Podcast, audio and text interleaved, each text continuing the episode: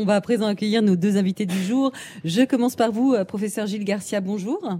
Bonjour. Vous êtes médecin pneumologue et vous êtes. Non, il est bon en quiz surtout. Ah ouais, il a donné merci. toutes les réponses. Ah, merci pour vos réponses. Grâce à vous, on est à égalité avec Mélanie. Alors, je rappelle que vous êtes médecin pneumologue et vous êtes président de l'association Asthme et Allergie. Avec nous également ce matin en studio, il y a Dorian euh, Chériou. Bonjour et bienvenue. Bonjour. Vous êtes sportif et asthmatique et vous êtes également vice-président du collège patient de l'association Asthme et Allergie. Alors, professeur Garcia, on va d'abord rappeler pour les auditeurs euh, d'Europe 1 ce qu'est exactement l'asthme.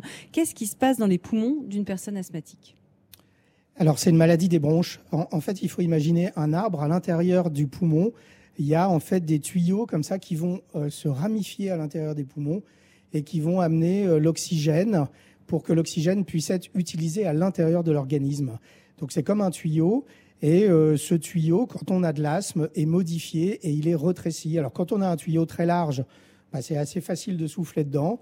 Et quand on a un tuyau qui est plus étroit, plus serré, ben on comprend tout de suite que ça respire pas de la même façon. Alors il y a cette maladie, donc des, des bronches, on l'a compris, mais je crois qu'il y a asthme et asthme. Tous les asthmatiques n'ont pas forcément exactement les mêmes symptômes de leur maladie. Alors c'est ça qui est un peu difficile, c'est que chaque, chaque, asthmatique a sa propre histoire de symptômes. Et on ne peut pas dire, par exemple, on retient souvent que l'asthme, ça siffle, et on ne peut pas dire, euh, si ça siffle pas, c'est pas de l'asthme. Et effectivement, il y a un certain nombre de symptômes comme la toux, les quintes de toux, l'oppression thoracique, l'essoufflement, les sifflements, les réveils nocturnes liés à la toux. Et chaque patient va avoir son propre cortège de symptômes à l'intérieur de tout ça. Et dites-moi, professeur, ça se déclenche forcément dans l'enfance, l'asthme, ou on peut devenir euh, asthmatique à 50 ans et plus? Alors on peut devenir asthmatique à tout âge. Il y a environ un asthmatique sur deux qui a vu son asthme apparaître après l'âge de 20 ans. Euh, donc c'est pas nécessairement une maladie de l'enfance. Dorian, vous justement, euh, on vous a diagnostiqué l'asthme, euh, je ne sais pas à quel âge? Je crois que ça a été assez tardif, hein, justement. Oui, tout à fait. Moi, l'asthme, il a été diagnostiqué à environ à mes 21 ans. Ah oui. Pour une maladie qui est fréquente, en fait, et il y a eu un long chemin avant d'arriver à ce diagnostic d'asthme. Vous aviez quels symptômes, vous, pour qu'on vous diagnostique à cet âge-là? Euh, Des symptômes plutôt allergiques pour moi, où j'avais euh, la rhinite, enfin, comme en ce moment avec les pollens, le nez qui coule, le nez bouché, les yeux qui grattaient.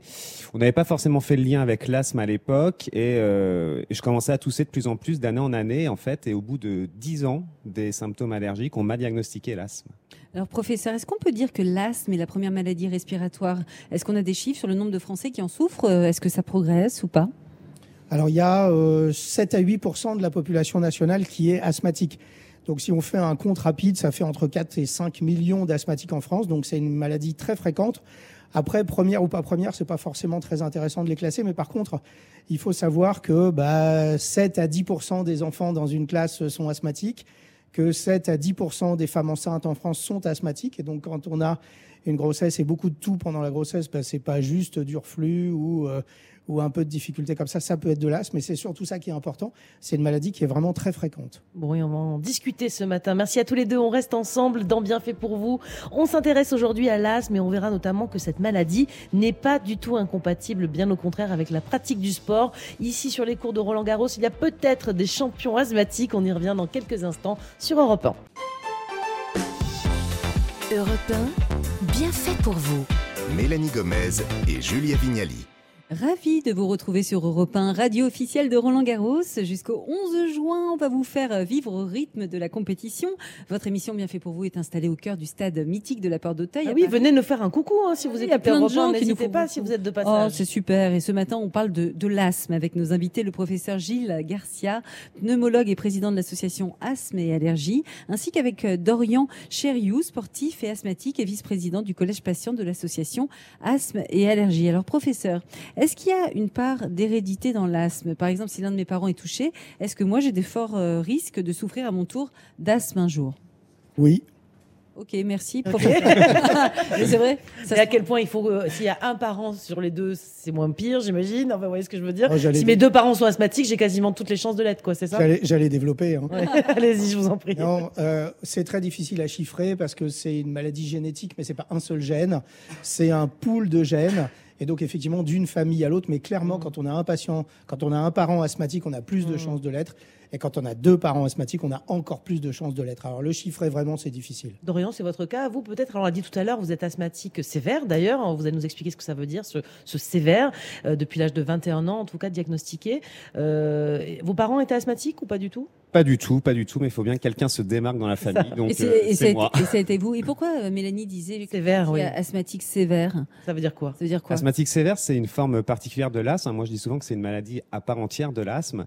C'est une maladie qui, euh, qui concerne pardon, environ 5% des 4 millions d'asthmatiques en France. Et c'est en fait, malgré euh, les traitements les plus optimaux, malgré une bonne prise des médicaments, en fait, il y a toujours des symptômes qui sont présents. Euh, parfois, on est euh, sous ce qu'on appelle corticoïdes oraux, donc des comprimés de cortisone au long cours. Et les symptômes sont toujours présents, on est toujours gêné. Et donc, euh, effectivement, on peut rentrer dans cette catégorie d'asthmatique sévère. Alors vous, quand vous avez été diagnostiqué justement asthmatique sévère, vous vous êtes pas laissé abattre. C'est même là, je crois que vous avez commencé à faire du sport, puisque c'est notre, notre sujet aujourd'hui. Racontez-nous, j'imagine que vous n'êtes pas lancé dans le marathon direct, vous êtes allé peut-être petit à petit. Non, le marathon, c'est la prochaine étape, mais effectivement, euh, c'est un petit peu dérisoire puisque je me suis, on m'a diagnostiqué asthmatique sévère et c'est à ce moment-là je me suis mis à l'activité physique. Alors, ce qui peut enfin, ce qui peut paraître complètement un peu dingue, mais euh, finalement, je voulais euh, prouver à moi-même, une fois que j'avais accepté le diagnostic, parce qu'il y a aussi euh, toute une période d'acceptation de la maladie, je voulais prouver à moi-même et aux autres euh, également, patients et aux autres. Aux gens du grand public, en fait, qu'on était capable de faire une activité physique malgré un handicap respiratoire qui peut être sévère. Et dites-moi, professeur, c'est c'est pas une contre-indication le sport quand on est asthmatique? Parce qu'on a longtemps pensé hein, qu'il fallait préserver, voire dispenser les asthmatiques de certaines activités un peu trop cardio. On était petits, les asthmatiques, ils restaient sur le bord du terrain quand on faisait la course, quoi. En gros, hein. ils étaient dispensés de sport. Alors l'objectif du traitement, c'est de faire en sorte qu'un patient asthmatique ait une qualité de vie euh, la plus proche de la normale et qu'il puisse faire ce qu'il a envie de faire quand il a envie de le faire. Donc c'est, euh, on va finalement adapter euh, le traitement qu'on va proposer au patient en fonction de ce qu'il va demander. Si Mais il peut demander tous les sports Ou il y a des choses quand même euh, très contre-indiquées? Oui, il y a des sports qui sont plus difficiles. C'est sûr que la plongée, euh, s'il se passe quelque chose à 30 mètres de profondeur avec des paliers, euh, Mm. ah, il faut pas avoir fait 10 ans d'études pour savoir. Il reste plein de choses, d'autres choses, même si on exclut la plongée. Mais euh, la, la- la très grande majorité des sports sont totalement accessibles. Et le tennis? Ah bah le tennis, ça pose aucun souci. À fond les ballons. D'ailleurs, les asthmatiques, étonnamment, selon une étude IFOP, font euh, plus de sport que les non-asthmatiques. C'est quoi les bénéfices pour les poumons des asthmatiques, professeur Garcia, de justement d'être en mouvement comme ça? Alors le bénéfice, c'est pas tellement pour le poumon, mais c'est un bénéfice en fait pour l'organisme, puisque les muscles vont apprendre, vont mieux apprendre à utiliser l'oxygène. La musculature de la cage thoracique va être plus performante, le diaphragme va être plus performant, et donc la- la- le confort de respiration va être supérieur. Et Dorian, est-ce que vous, vous avez vu une amélioration sur votre asthme après avoir euh, commencé à courir? Euh, Si oui, de quel ordre? Euh, vous- Je sais pas, vous avez eu moins de crises, peut-être une meilleure capacité respiratoire? Alors pas dans l'immédiat en fait, mais effectivement avec le temps, je, alors je sais pas, peut-être que le professeur Garcia pourra le dire, mais je considère que mon asthme est presque mieux contrôlé finalement avec l'activité physique que sans Oui. l'activité physique. Mieux, Comment- mieux contrôlé, ça- ça veut dire quoi, professeur Garcia? C'est qu'il Bah, fait moins de crises, hein, c'est ça? C'est plus de confort, plus de confort dans le quotidien avec un asthme qui est très peu envahissant. Et là, euh, c'est ce que je disais, c'est-à-dire que le, le, la- la ré- le reconditionnement musculaire va pas se faire en 15 jours, il va se faire en la durée. plusieurs mois, voire plusieurs années. C'est-à-dire que l'activité physique de Dorian, c'est pas quelques semaines, c'est vraiment un réentraînement et Ouais. un reconditionnement musculaire Ouais. sur plusieurs mois. D'autant plus que Dorian, euh, vous- votre objectif à vous, c'est le semi-marathon, c'est pas rien. Euh, vous avez vu régulièrement des kinés pour vous aider. Qu'est-ce qu'ils peuvent faire pour vous? C'est quoi le type de travail? Qu'est-ce qu'ils vous font faire pendant ces séances? Alors effectivement, avant de me remettre à la course, j'ai fait de la kiné, de la réhabilitation respiratoire, et euh, en fait, on a appris avec les kinés. Mes poumons et moi, on a appris à bosser ensemble et à bien gérer euh, son asthme avec une activité physique. Alors, il m'a fallu un an de, de réentraînement à l'effort avant de prendre euh, le départ d'une course officielle. Et donc, effectivement, on a euh, été sur un tapis, on a fait du vélo, on a fait du rameur. En fait, on a bossé ensemble, encadré médicalement pour bien gérer son asthme avec l'activité physique. Professeur Garcia, pour les, asthmatiques qui nous écoutent, peut-être qui ont été diagnostiqués euh, récemment et qui se disent bon bah allez moi aussi je vais me remettre au sport. On est d'accord, il faut quand même d'abord que l'asthme soit bien pris en charge, bien contrôlé comme on dit avant de foncer euh, euh, tête tête baissée faire n'importe quoi. Ben oui, c'est-à-dire que c'est pas l'asthme, c'est pas le, les- le- le- le sport où l'effort va améliorer mon asthme.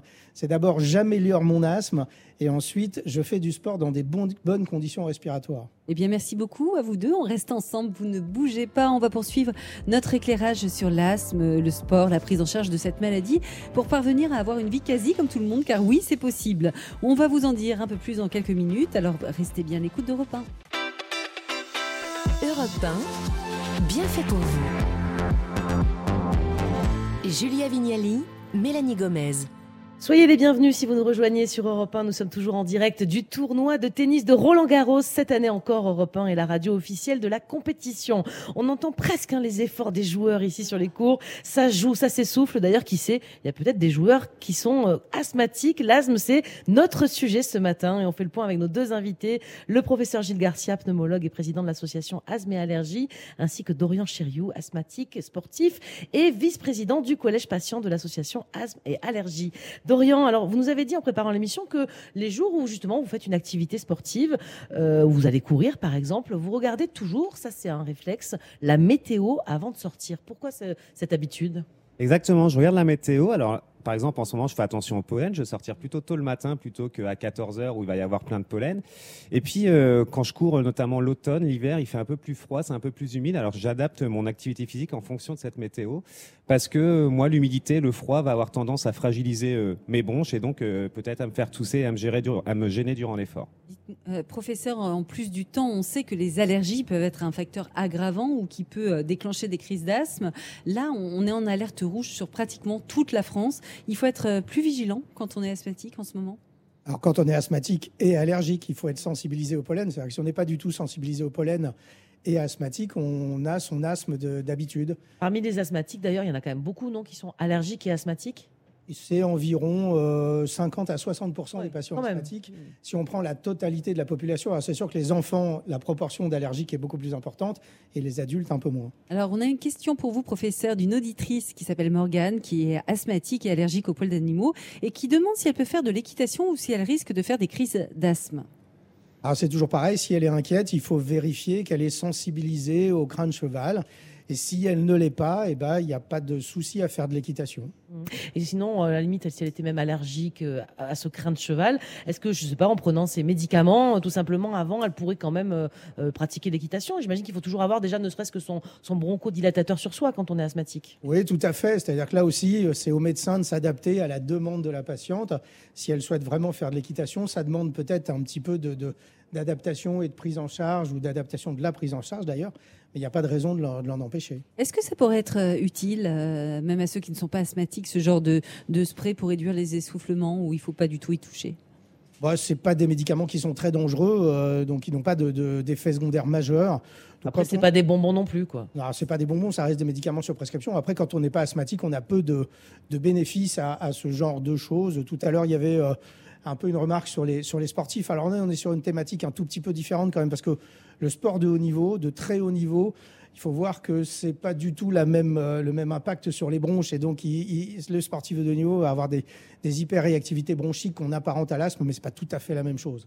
Dorian, vous, quand vous allez courir, vous, vous sentez le, je sais pas, par moment, peut-être justement, euh, que vous êtes peut-être à la limite de faire des crises d'asthme. euh, vous avez des signes qui vous disent, bah là, aujourd'hui, il faut que je m'arrête, je peux pas courir.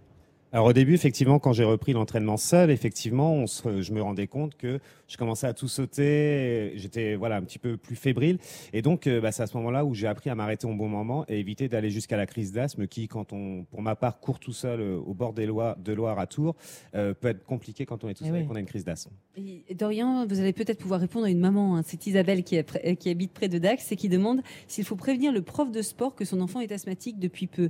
Euh, son fils, en l'occurrence, rentre au collège.